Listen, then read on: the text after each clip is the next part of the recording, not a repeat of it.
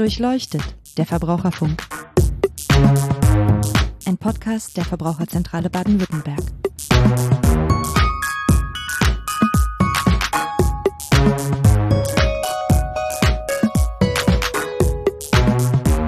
Hallo und herzlich willkommen zu Durchleuchtet, der Verbraucherfunk, dem Podcast der Verbraucherzentrale Baden-Württemberg.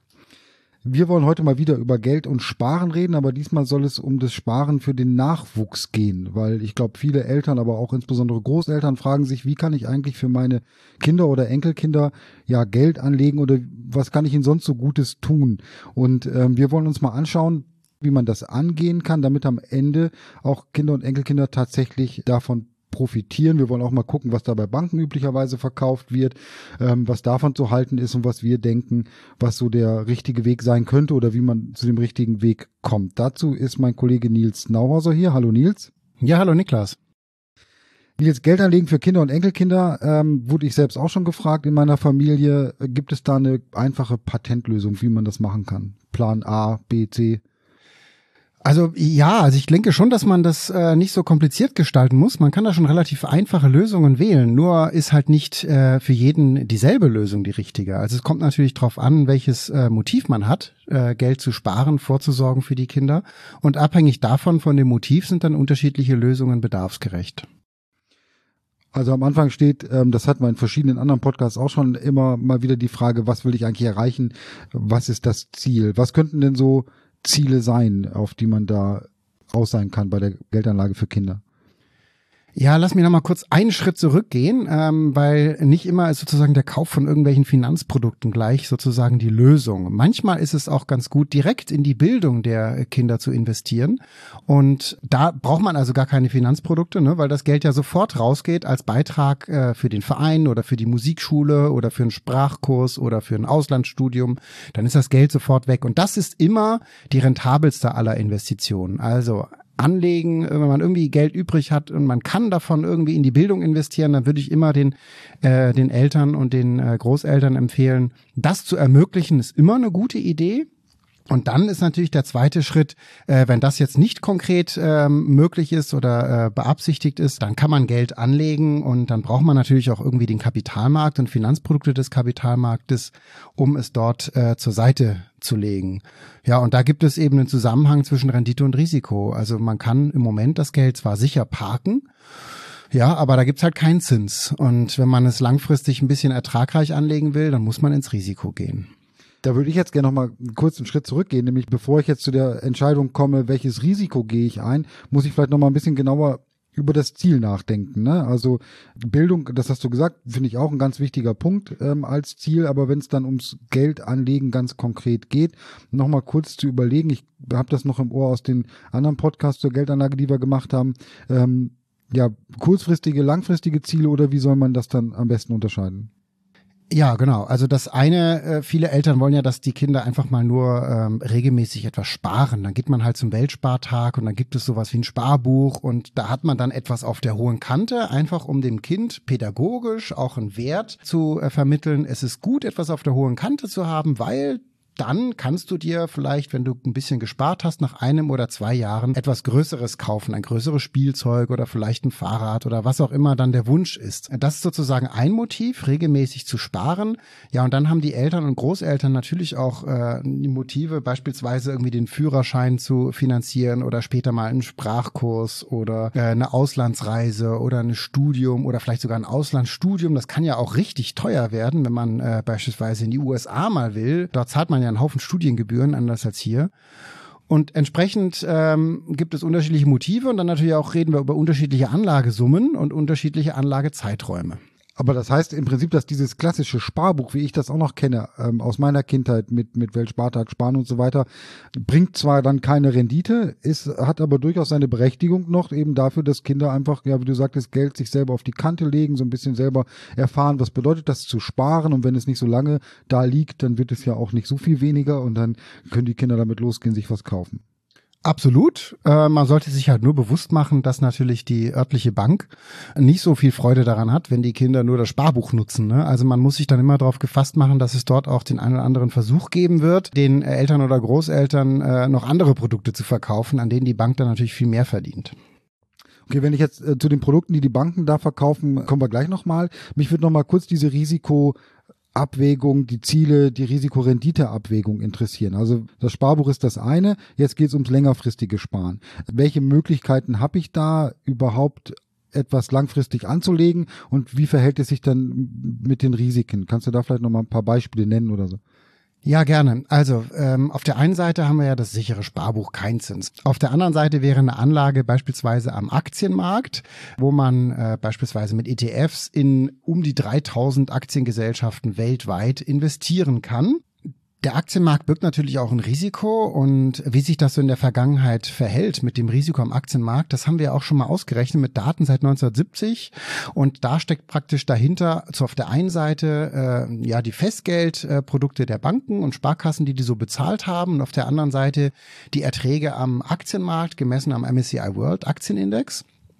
Das ist ein weltweiter Aktienindex, wo etwa 1600 Unternehmen weltweit drin sind. Ja, und diese Daten seit 1970 äh, sagen eben jetzt an einem Beispiel Folgendes. Wenn man monatlich 100 Euro zehn Jahre lang anlegt und nehmen wir mal auf der einen Seite die Nummer sicher, was kriegt man da an Ertrag? Im Durchschnitt 2,7 Prozent nach zehn Jahren war der Ertrag real. Inflationsrate ist auch abgezogen. Im Durchschnitt. Im schlechtesten Fall war das ein Minus von 0,1 Prozent pro Jahr, äh, weil es ja auch in der Vergangenheit Phasen gab, wo die Inflationsrate höher war als die Zinserträge. Und im besten Fall 4,3. So, das heißt, mit der sicheren Anlage hatte man also so eine Schwankung zwischen ja ungefähr 0 und 4 Prozent Rendite. Die sichere, die sichere Anlage, damit sind dann hier äh, Festgelder, Tagesgelder, sowas gemeint oder was? Ja, genau, sowas. Und das waren die Daten seit 1970. Und wenn man mal geguckt hätte, was wäre denn eine Anlage am Aktienmarkt ähm, wert gewesen nach zehn Jahren oder was für eine Rendite wäre dabei herumgekommen, dann äh, kommt man eben zu dem Ergebnis im Schnitt 4,9 Prozent plus. Also deutlich mehr als eben äh, bei der sicheren Anlage und im besten Fall 17,8 Prozent plus pro Jahr jeweils. Aber, und das ist eben äh, der Wermutstropfen, es kann eben auch nach zehn Jahren bei einem Minus stehen. Und das stand eben im schlimmsten Fall bei minus 10,9 Prozent pro Jahr. Das heißt, auch nach zehn Jahren äh, kann man eben mit so einer Aktien, äh, selbst mit einer breit gestreuten Aktienanlage noch im Minus sein. Ja, dessen muss man sich einfach bewusst sein. Äh, langfristig, wahrscheinlich rentiert sich das, ähm, aber wenn man eben Pech hat, ist, steht man nach zehn Jahren mit dem Minus da, muss dann noch ein bisschen längeren Atem mitbringen und dann dreht das auch irgendwann ins Plus. Nur muss man sich das einfach bewusst machen bei der Abwägung. Da wären wir wieder bei dem Fahrrad- und Auslandsaufenthaltsbeispiel sozusagen. Ne? Wenn ich in, weiß, ich will in drei Jahren Fahrrad kaufen, dann lege ich das Geld lieber so an, dass ich es verlustfrei in drei Jahren auch nehmen kann ähm, und verzichte auf ein bisschen Rendite. Wenn ich aber weiß, ich brauche das Geld ähm, ja längerfristig, dann kann die Entscheidung dahin gehen, dass ich sage, da habe ich dann die Möglichkeit, etwas mehr ins Risiko zu gehen, beispielsweise wenn ich das eine Studienfinanzierung oder so etwas in weiter Ferne im Blick habe. Ganz genau. Und äh, natürlich gibt es auch eine Möglichkeit, das einfach zu mischen. Man muss ja nicht vom einen zum anderen extrem wechseln. Man kann auch sagen, gut, die Hälfte geht sicher zu Nullzinsen quasi auf Sparbuch und die andere Hälfte geht in äh, breit gestreut in den Aktienmarkt, äh, in ETFs und hat eben die Chance, langfristig Rendite zu erzielen.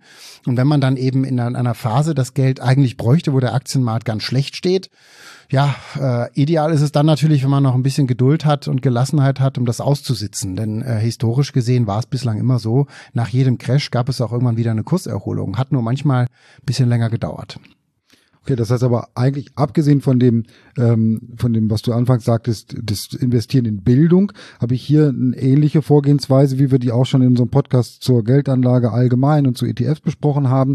Ähm, ich suche mir einen ein Verhältnis zwischen ähm, sicherer Geldanlage und etwas weniger Rendite und mehr Rendite, etwas mehr Risiko, entsprechend meinem Bedarf oder hier dem Bedarf der Kinder sozusagen. Ganz genau. Und äh, da haben wir auch Material, mit dem wir die äh, VerbraucherInnen unterstützen. Das ist einmal unsere Renditedrehscheibe, wo man das so einstellen kann, äh, verschiedene Aktienquoten. Und wir haben auf der Internetseite auch einen Rechner, den Renditerechner, äh, wo man sich eben auch anzeigen lassen kann, was war denn in der Vergangenheit äh, wie riskant. Also mit 50 Prozent Aktien oder 100 Prozent Aktien. Was kam denn da raus nach zehn Jahren?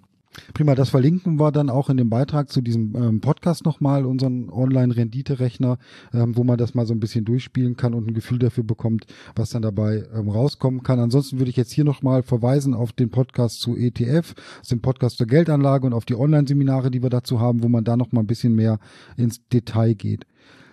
Was mich jetzt gerade noch interessieren würde, ist, das, was wir jetzt besprochen haben, ist, so ist zumindest mein Eindruck, wenn ich mit meinen Kindern auch mal bei der Bank und sonst wo unterwegs war, das ist nicht das, was einem angeboten wird von Finanzdienstleistern und Banken, wenn ich da hingehe und sage, ich möchte jetzt gerne mal eine Geldanlage für die Kinder machen.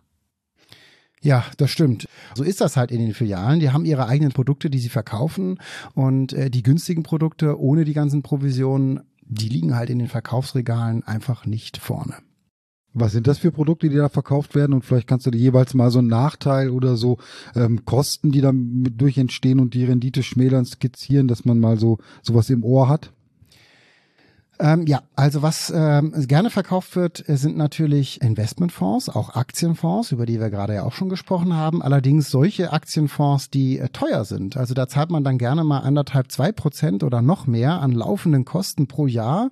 Und diese Kosten reduzieren halt die Erträge. Ich sagte vorhin, so weltweite Aktien ähm, Moment zahlen die Dividende von knapp zwei Prozent. Ja, die kann man halt vereinnahmen, wenn man ein Produkt wählt, was keine Kosten hat von knapp zwei Prozent. Aber wenn man natürlich so einen Fonds kauft, der einem in der örtlichen Bank empfohlen wird oder auch von so einem unabhängigen Berater, der Fonds verkauft gegen Provision, ja, dann bleiben halt, bleibt die Dividende schon mal auf der Strecke. Die kriegt man dann nicht, ne? weil das an den Kosten sozusagen gleich wieder rausgeht an die Finanzprodukteanbieter. Noch schlimmer sind äh, Versicherungen, äh, wo das Geld anschließend nicht nur in der Versicherung landet, sondern auch bei Fondsgesellschaften. Da werden doppelt äh, Kosten fällig. Oder wir haben auch ähm, Bausparverträge, äh, die dann nicht ganz so schlimm, nicht ganz so teuer sind wie ähm, diese Fonds und Versicherungen, aber einen Nachteil haben, nämlich man zahlt am Anfang relativ viel und wird dann über die Strecke von sieben bis zehn Jahren eigentlich nie ins Plus kommen, dadurch, dass man am Anfang die Abschlussgebühr für diesen Bausparvertrag bezahlt hat. Und wenn man Pech hat, äh, dann kündigt einem die Bausparkasse den Vertrag irgendwann, wenn man die äh, Raten nicht bezahlt hat. Auch da sind die Bausparkassen mittlerweile ein bisschen rigider geworden. Da gibt's aber noch so Produkte, an die kann ich mich auch noch erinnern, die haben auch so, so spezielle Namen. Ähm, vielleicht kann man da noch mal ein paar Beispiele nennen und das aufdrücken. Also, weiß ich nicht, Führerscheinkonto oder irgendwelche Kinderrentenversicherungen beispielsweise schon äh, so ganz weit in die Zukunft gedacht. Ähm, hast du da noch so ein paar Klassiker? Ja, also Biene Meier Police habe ich schon gesehen. Äh, Fix und Foxy wird teilweise auch mitgeworben. Also Ausbildungsversicherung, Kinderpolice, Kindervorsorge. Manche nennen das auch Generationenpolice und dann wird direkt für 60 Jahre angespart, weil dann quasi die Großmutter schon die Altersvorsorge für ihr Enkelin ähm, ansparen kann. Äh, das gibt es. Daneben gibt es ähm, auch Goldkonten zunehmend häufiger im Angebot, weil es keinen Zins gibt und natürlich auch viele sagen, gut, Gold ist auch eine gute Anlage. Ja, ist es aber halt nicht unbedingt, äh, weil natürlich der Goldpreis auch sehr stark schwankt. Der zahlt auch keine Dividende. Klar, in der Vergangenheit war es in bestimmten Phasen super, Gold zu besitzen, weil der Preis einfach äh, sehr stark nach oben geschossen ist. Aber ähm, so ganz langfristig, auf Sicht von Jahrzehnten, ähm, ist jetzt Gold niemals eine ganz besonders attraktive Anlage gewesen. Das wird aber auch verkauft, teilweise auch gegen horrende Provisionen. Was haben wir noch? Festgeld plus Investmentfonds. Also da heißt es dann hier 1000 Euro für ein Festgeld da gibt's einen guten Zins, aber nur für sechs Monate und gleichzeitig 1000 Euro in einen Investmentfonds. Da zahlt man dann 5% Ausgabeaufschlag und eben jährlich äh, laufende Kosten von an die 2%. Da muss man einfach ein bisschen näher hinschauen, äh, wie hoch sind denn die Kosten und dann äh, mein Rat wäre, die Produkte einfach nicht zu kaufen und sich zu informieren nach äh, günstigeren Alternativen, wenn es irgendwie möglich ist. Und dazu haben wir ja auch diesen Podcast und viele weitere Informationen. Muss ja aber genau, jetzt hast du schon was Wichtiges gesagt. Also wie kriege ich denn das raus, wie teuer das ist? Also ich stünde da, glaube ich, so ein bisschen doof da, sage ich mal. Also ich, selbst wenn da was von Ausgabeaufschlag steht, ist das für mich immer noch recht abstrakt. Also einfach pauschal Finger weg oder kann ich das irgendwie nachrechnen oder wie komme ich dahinter? Es äh, gibt durchaus mittlerweile gute Möglichkeiten, sich zu informieren. Der Gesetzgeber hat die Versicherer verpflichtet, eine vorvertragliche Produktinformation auszuhändigen. Da stehen dann auch die Kosten in Euro drin. Und bei den Investmentfonds gibt es eben auch eine sogenannte Ex-ante, auch eine vorvertragliche Kosteninformation, die man ausgehändigt bekommt, wenn man danach fragt. So, und dann ist es halt einfach zielführend, nicht im Verkaufsgespräch schon zu sagen und jetzt hier unterschreiben und hier unterschreiben, sondern sagen, nee, drucken Sie mir mal bitte die Unterlagen aus. Ich nehme die dann mit nach Hause und schaue mir das mal an und melde mich dann nochmal bei Ihnen. Und dann hat man natürlich eine Chance, auch das alles sich mal durchzulesen. Äh, kann vielleicht auch bei uns nochmal anrufen und fragen, wo muss ich dann da genau hingucken, weil manchmal sind es auch 70 Seiten, die man mitbekommt. oder einen ganzen USB-Stick. Ähm, aber man kann es finden, wenn man danach sucht. Ja, also der Punkt Kosten der Produkte, die man so angeboten bekommt, ein ganz wichtiger Punkt. Besser selber machen. Ne? Wir hatten ja vorhin schon mal kurz drüber gesprochen. Äh, Tagesgeld, ETF. Vielleicht noch zwei Sätze dazu. Wie kann man das auswählen? Welche Alternativen gibt es da, wenn ich das selbst angehen will? Ja, also wenn man natürlich äh, vor Ort irgendwie zum Weltspartag irgendwie in eine Sparkasse oder Volksbank oder Privatbank gehen will, dann äh, muss man natürlich vor Ort gucken, was gibt es da. Aber unsere Erfahrung ist eben, ja, also bei den Sparkonten ist der Zins tatsächlich eher bei Null. Da gibt es kaum noch irgendwas, noch nicht mal für Kinder. Aber man kann nachfragen. Manchmal gibt es für Kinder irgendwelche extra Bildungssparpläne oder irgend sowas, wo man dann etwas höheren Zins kriegt für kleinere Anlagebeträge bis 2000 Euro oder so.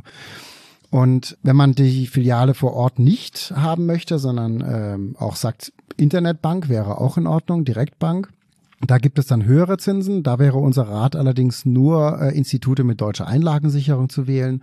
Ja, aber auch da 0,2, 0,3 Prozent Zinsen, viel mehr ist da im Moment auch nicht drin. Aber da habe ich dann doch in der Regel die Möglichkeit, auch neben dem Tagesgeldkonto mir ein Depot kostenlos einzurichten oder häufig kostenlos einzurichten und dann eben an diese ETFs zu kommen, wo ich noch ein bisschen weniger bezahlen muss an Kosten als bei den Bankprodukten. Ganz genau. Und äh, zu den ETFs äh, kann ich ja noch mal kurz zusammenfassen, was wir da auch in dem Podcast schon beschrieben haben.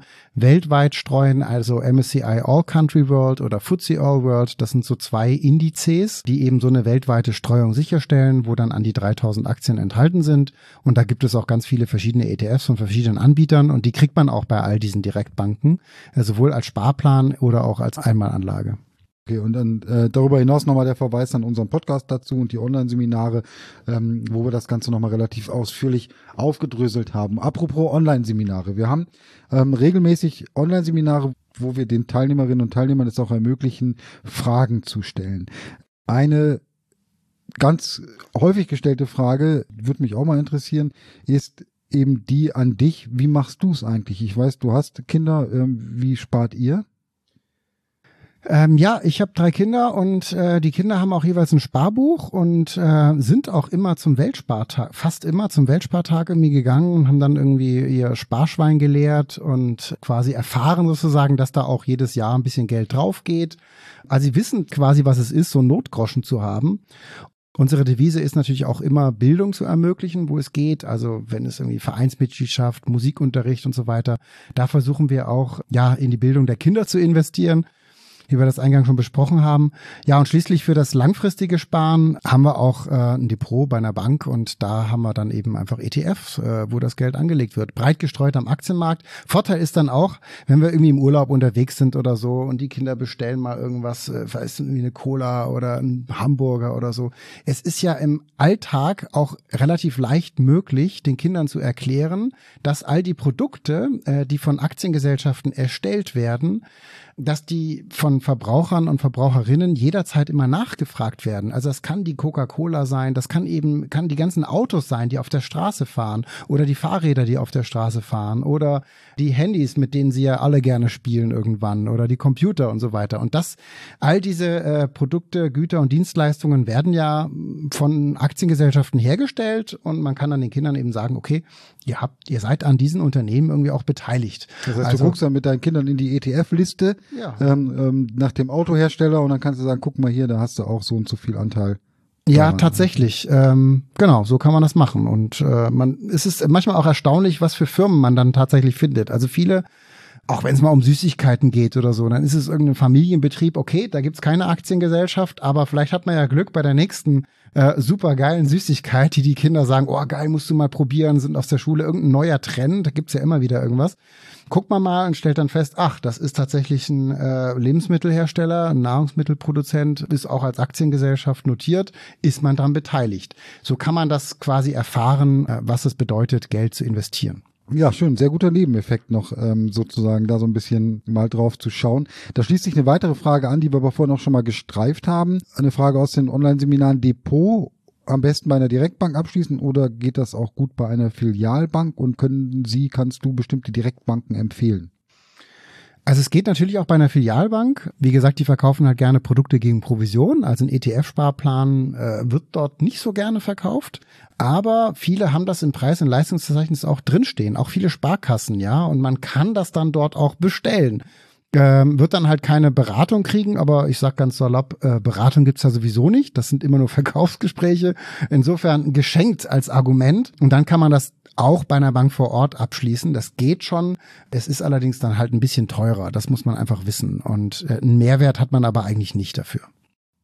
Äh, nächste sehr konkrete Frage. Für unsere erste Enkelin haben wir ein R&V Kindervorsorge Index Invest abgeschlossen. Das kommende Enkelkind sollte auch so eine Art Geschenk bekommen. Wäre das gleiche wieder zu empfehlen? R&V Index Invest Select und so. Also bei all diesen Index-Policen, wenn eine Versicherung verkauft wird, wo irgendwas Index im Namen steht, würde ich sagen Vorsicht. Also die Versicherer haben natürlich auch den Markt sondiert und haben so mitbekommen, dass viele zunehmend äh, Anleger und Anlegerinnen Indexfonds haben wollen, weil sie gelesen haben, ah, da kann man eben in einen Aktienindex kostengünstig investieren Jetzt gibt es Produkte, die heißen Indexpolicen, aber Vorsicht, da investiert man im Regelfall gar nicht kostengünstig in den Aktienmarkt, wie das bei einem ETF oder einem Indexfonds der Fall wäre, sondern es sind intransparente, sehr teure Produkte mit einer sehr schlechten Anlagestrategie oftmals oder auch mit einer Anlagestrategie, bei der man keine Chance hat, die Erträge des Aktienmarktes zu vereinnahmen. Also da würde ich ganz eindeutig ein fettes Warnschild aufstellen und sagen, nee, diese Produkte bitte nicht einfach abschließen. Das ist einfach nicht das, wonach es aussieht. Also es gibt keine Aktienanlage breit gestreut, sondern es ist vor allem eine sehr teure Anlage. Versicherung verdient viel, gibt keine Beteiligung an den Dividenden und es gibt teilweise auch sehr erratische Beteiligung am Aktienmarkt. Da ist da so ein Cap drin und dann werden die bestimmten guten Monate werden in die Wertentwicklung mit reingenommen, schlechte Monate werden rausgenommen, gute Monate werden begrenzt in der Wertentwicklung. Das ist nicht so ohne, äh, wir haben all die Produkte immer wieder gesehen und konnten da bislang immer nur abraten. Okay, weil sehr komplex, teuer unterm Strich und das Wort Index, nochmal ganz wichtig, täuscht so ein bisschen vor, als gäbe es da irgendwie so eine Art Aktienindexfonds, in den man investiert, ist aber vielleicht dann doch was ganz anderes. Bei der nächsten Frage geht es auch um konkrete Produkte. Was halten Sie vom DK Zukunftsplan? Was ist mit Angeboten von Weltsparen oder Zinspilot? Also bei den einzelnen Produkten ist unser Rat ja immer, schauen Sie sich mal an, was Sie da genau erhalten an Leistungen und was Sie für diese Leistung an Preis bezahlen. Und äh, es gibt da ganz viele Angebote, beispielsweise so Zinsvergleichs, äh, Zinsvermittlungsportale. Da kann man dann sein Geld einmal bei einer Bank, es ist keine Bank, es ist ein Vermittler, anlegen und dieser Vermittler transferiert dann dieses Geld in verschiedene europäische Banken, da wo gerade der Zins besonders gut ist. Das kann man natürlich machen, aber man hat dann halt keine deutsche Einlagensicherung, sondern vielleicht die Einlagensicherung aus Portugal, aus Estland, aus Frankreich. Das sind diese Produkte wie Weltsparen oder Zinspilot, ja? Genau, das geht in die Richtung, ja. Okay, und der DK Zukunftsplan, was war, was ist damit? Ja, also das ist ein Riester-Vertrag. Also für Minderjährige würde ich jetzt noch keinen Riester-Vertrag empfehlen. Also außer sie arbeiten schon selber, dann kann man drüber nachdenken, wenn man mit 16 schon die Ausbildung startet oder so. Aber äh, jetzt für die Kinder, äh, nein. Okay, nächste Frage. Es sind Bausparverträge, hatten wir vorhin auch mal angerissen, ähm, Quatsch für Kinder? Bauen ja. wollen die ja auch wahrscheinlich noch nicht, ne? Ja, Bausparverträge sind praktisch immer Quatsch für Kinder, weil der eine Grund ist der, so ein Bausparvertrag ist nach sieben Jahren zuteilungsreif im Regelfall. So, wenn ein Kind mit drei Jahren einen Bausparvertrag geschenkt kriegt, dann könnte es also theoretisch mit zehn Jahren ein Darlehen aufnehmen. Nur äh, niemand äh, wird mit zehn Jahren ein Haus finanzieren. Das geht gar nicht. Und selbst wenn das Kind ein Darlehen aufnehmen wollte, bräuchte man sogar die Zustimmung des Vormundschaftsgerichts. Geht gar nicht. Was heißt, was passiert dann? Dann liegt der Bausparvertrag mit zehn Jahren rum und weitere äh, zehn Jahre Jahre, ist das Kind 20, wird die Bausparkasse den Vertrag wahrscheinlich kündigen. Das heißt, äh, so einen Vertrag irgendwie einfach mal abzuschließen, um dann irgendwann mal vielleicht günstig bauen zu können, das funktioniert nicht, weil die Bausparkassen da irgendwann äh, die Reißleine ziehen den Vertrag kündigen dürfen, können und auch werden. Und ein zweiter Punkt ist, ja, mit so einem Bausparvertrag wird man im Regelfall vielleicht eine Garage finanzieren können, aber keine Wohnung oder ein Haus, weil einfach die Anlagesummen, äh, die man dort realistischerweise ansparen kann, vielleicht 10.000 Euro oder 15.000 Euro, die reichen einfach nicht aus. Aber als Alternative zum Tagesgeld, wenn ich sage, ich will mir dann mit 16 ein Fahrrad kaufen oder so? Äh, ja, auch nicht so äh, vorteilhaft, weil man ja hier die Abschlussgebühr für den Bausparvertrag bezahlt und nach äh, sieben oder zehn Jahren da im Minus sein wird, weil die Bausparverträge auch keine Zinsen mehr zahlen. Liegt bei 0,1, 0,01 Prozent und man hat trotzdem äh, Kontoführungsgebühren und Abschlussgebühren, wird also gar keine äh, positive Rendite erzielen können. Nächste Frage. Kann ich Gold auch als Münzen kaufen, zum Beispiel Krügerrand? Und entspricht das dann auch immer dem aktuellen Goldkurs oder welche Möglichkeiten in Gold zu investieren gäbe es denn dann noch? Ja, man kann natürlich ähm, Unzen kaufen oder halbe oder Viertelunzen und die auch verschenken. Das ist natürlich auch immer gerade für Großeltern äh, ein ganz nettes Geschenk für die Kinder. Kann man machen. Man kann die bei der Bank vor Ort kaufen dann ist quasi äh, Geld bezahlen äh, und Ware erhalten, quasi Zug um Zug ist das Verkaufsgeschäft. Äh, wenn man im Internet bestellt, trägt man natürlich immer das Risiko. Man bezahlt zuerst und kriegt dann die Ware zugeschickt. Ja, kann man auch machen, aber wie gesagt, dieses Risiko gibt es dort. Ansonsten werden in den Banken gerne auch Goldsparpläne verkauft. Die würde ich allerdings eher mit äh, Vorsicht genießen, denn bei diesen Goldsparplänen ist es im Regelfall eben nicht so, dass regelmäßig Gold gekauft wird und der Sparer im Besitz von Goldstücken oder physischem Gold ist, sondern dass er nur ein Sparkonto hat, dessen Wert sich am Goldpreis orientiert. Und das ist also keine richtige Goldanlage, sondern eher so eine Art Sparbuch mit Indexentwicklung äh, für äh, die Wertsteigerung. Du sagst jetzt Unzen, aber was ist mit Münzen? Also ähm, so, so Gold, Münzen aus Gold, gleichzeitig Material, aber auch Sammlerstück. Ähm. Ja, genau. Also diese Münzen äh, misst man normalerweise in Unzen und das, das ist halt das Gewicht. Ne? Und es gibt eben kleine Münzen, eine Viertelunze oder Zehntelunze und es gibt eben die ganze Unze, die ist ordentlich schwer. Das merkt man auch, wenn man so eine Münze mal vergleicht mit einem 2-Euro-Stück. Das ist viel schwerer, weil Gold eben auch viel schwerer ist. Und äh, beides kann man alles kaufen. Ähm, daneben gibt es natürlich auch Medaillen. Medaillen haben dann eben oftmals einen Aufpreis. Da ist es also nicht nur der Wert des Goldes, der den Preis bestimmt, sondern eben oftmals auch irgendwie ein Seltenheitswert, weswegen dann so eine Medaille oftmals ein bisschen teurer ist. Ja, informieren kann man sich im Internet oder in der Zeitung. Da steht der aktuelle Goldpreis drin. Und dazu muss man eben einfach nur das Gewicht äh, der Münze oder wissen und dann kann man eben den Wert auch tatsächlich leicht bestimmen. Okay, dazu noch eine ähm, Frage, die uns gestellt wurde. Ja, hebe ich die dann einfach privat auf, diese Goldmünze bei mir im Schrank oder welche Möglichkeiten habe ich da? Ja, das kann man machen. Wenn man das äh, gegen Diebstahl versichern will, muss man mal in die Hausratversicherung gucken, ob man das und wie man das aufbefahren muss. Aber möglich ist das, klar. Man kann es natürlich auch in ein Schließfach bei der Bank legen, kann man so oder so handhaben. Ja, super. Vielen Dank, Nils. Das war äh, wieder sehr spannend und aufschlussreich.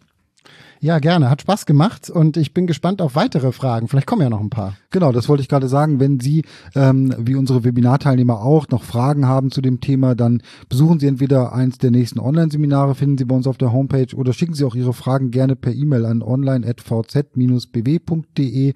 Das können wir dann gerne hier mit aufnehmen oder Ihnen auch so beantworten. Und ich glaube, demnächst ist ja wieder Weltspartag. Ähm, schildern Sie uns auch ruhig Ihre Erfahrungen, wenn Sie mal zur Bank gehen mit Ihren Kindern, was Ihnen da so für Produkte angeboten werden. Ja, das würde uns schon interessieren. Da können Sie auch gerne einfach eine Mail schreiben an online.vz-bw.de. Dann bedanke ich mich fürs Zuhören, freue mich, wenn Sie das nächste Mal wieder dabei sind. Alle Informationen zu dem Podcast, die Sachen, die wir besprochen haben, wie den Renditerechner, die anderen Folgen, das verlinken wir auch alles noch auf der Internetseite zu dieser Folge. Die finden Sie unter www.vz-bw.de slash podcast.